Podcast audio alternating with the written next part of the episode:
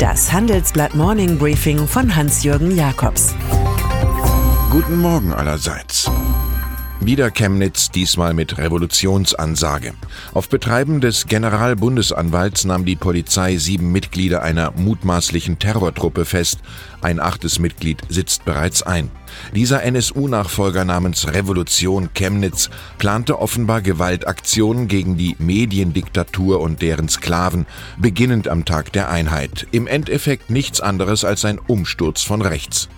Alle acht Verdächtigen sind unauffällige Sachsen, die meisten gehen normalen Berufen nach.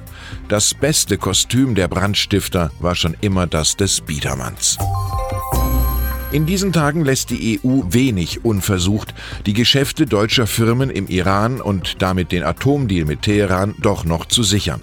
Unter Strafandrohung will Brüssel Unternehmen zwingen, sich den US-Sanktionen nicht zu beugen. Aber da ist ein wichtiger Missing Link, wie unsere Titelstory analysiert. Die Geldinstitute spielen nicht mit. Sie sind schon im Team von Donald Trump.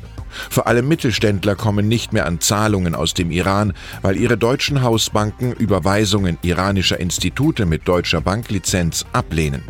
Der Gehorsam eilt dem Geschäft manchmal sehr weit voraus.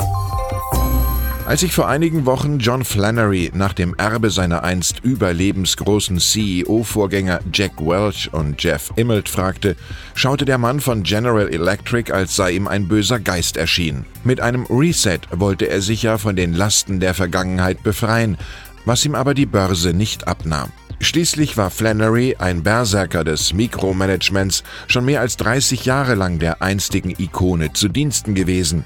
Nun schreibt der Konzern ihn und 23 Milliarden Dollar für Kraftwerke ab. Es übernimmt Lawrence Kalb, 14 Jahre lang Chef des US-Mischkonzerns Danaher. So extrem wie die Neuverschuldung ist die Wortwahl von Spitzenpolitikern in Italien. Es gebe europäische Institutionen, die Terrorismus auf den Märkten betreiben, giftet Vizepremier Luigi Di Maio von der Fünf-Sterne-Bewegung. Dabei brauchen Investoren keinen EU-Kommissar, um die Sprengsätze im neuen italienischen Defizithaushalt zu erkennen, der das Weihnachtsprinzip der Politik, Geschenke machen froh und munter, zum Regierungsprogramm Roms erklärt. Sie können rechnen und lassen deshalb italienische Staatsanleihen im Vergleich zu deutschen immer teurer werden. Heute herrscht wieder Krisenstimmung bei den Berliner Regierungsparteien CDU, CSU und SPD. Man grübelt über aktuelle Umfragewerte, wonach die Partei der Kanzlerin Angela Merkel gemäß der Sonntagsfrage nur noch auf 26 Prozent kommt, gefolgt schon von der AfD nur 7,5 Punkte dahinter. SPD 16 Prozent und Grüne 14,5 liegen fast gleich auf. Die GroKo ist derzeit ganz offensichtlich politisches Kassengift und so wetterte Bayerns Ministerpräsident Markus Söder gestern auf der CSU-Vorstandssitzung gegen Querschläge aus Berlin. Aber dafür hat er ja noch seinen noch Parteichef Horst Seehofer, der zum Verdruss aller das Meeting vorzeitig für einen Hauptstadttermin verließ. Du musst Skin in the Game haben, deine Haut zu Markte tragen und Risiken übernehmen. Das ist das Mantra im aktuellen Buch des US-Autors Nassim Nicholas Taleb, über das wir gestern mit ihm in Düsseldorf in der Handelsblattzentrale debattierten. Es gebe auch ein Too Rich to Fail, merkte Taleb an, der leidenschaftlich kritisierte, dass Politiker nach ihrer Amtszeit ihren Namen in der Wirtschaft versilbern. In die Regierung einzutreten, das sei wie in ein Kloster zu gehen.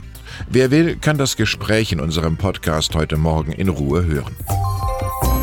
Und dann ist da noch Charles Aznavour, der aus armenischer Familie stammende letzte König des französischen Chansons, der es mit Mentorin Edith Piaf, einer einzigartigen Stimme und preußischer Disziplin, mehr als 1000 selbstgeschriebene Lieder, 200 Millionen verkaufte Platten, zur Weltkarriere brachte.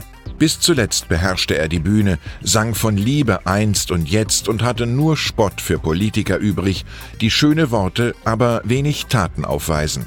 Der wundervoll aus der Zeit gefallene Sänger, der auch Schauspieler war, ist gestern im Alter von 94 Jahren in seiner Villa in der Provence gestorben. Ich wünsche Ihnen einen inspirierten Tag. Es grüßt Sie herzlich Hans-Jürgen Jakobs.